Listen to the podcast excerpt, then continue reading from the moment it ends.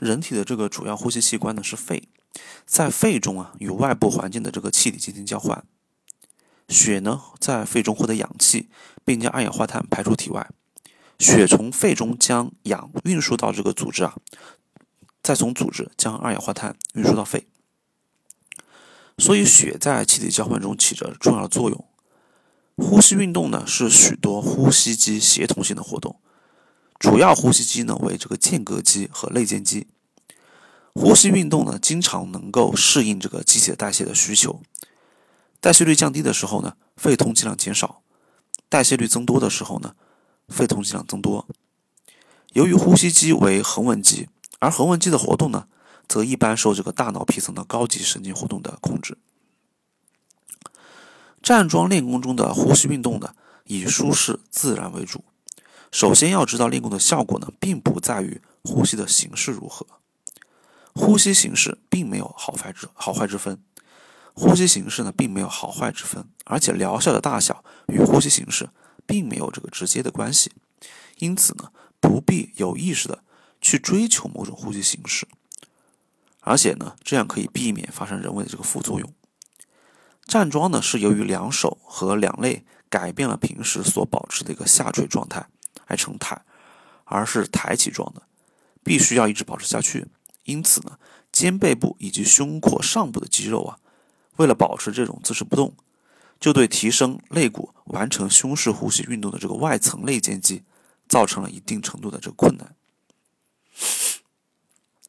这样呢，由于这个上肢姿态形态的变化呀，不能顺利的进行这个胸式呼吸，就自然而然的迫使这个膈肌下降。来加大腹式呼吸的一个作用，以弥补胸式呼吸的不足。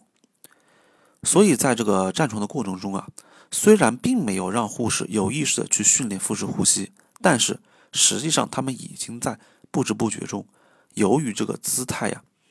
由于姿态的变化，由于姿态的变化，必然会开始自然的腹式呼吸。这种由于这种姿势形态的改变，自然形成的。无意识的腹式呼吸呢，可以避免有意识的去追求腹式呼吸所产生的这种各种不良反应，可以避免有意识的去追求腹式呼吸所产生的这种不良反应。站桩练功达到一定水平后呢，由于上肢肌肉耐力的增加，以及肩背腹部这些肌肉学会了放松，不发生过度的紧张，这个时候上肢的抬举姿态呢，就可以减轻对肺部的压迫作用。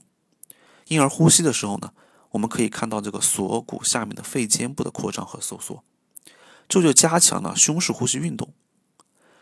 站桩练功的时候呢，以鼻孔呼吸为主，但是呢，在这个鼻孔通气不畅的时候呢，我们也可以用口来呼吸。经过这个站桩锻炼后呢，呼吸器官的结构和机能都会得到一个比较大的变化。首先呢，就是可以使膈肌和肋间肌的放松与收缩能力提高。胸部发育良好，胸围加大，肺的通气量增加，呼吸的幅度加深，呼吸的频率变慢，从而提高呼吸的机能等等。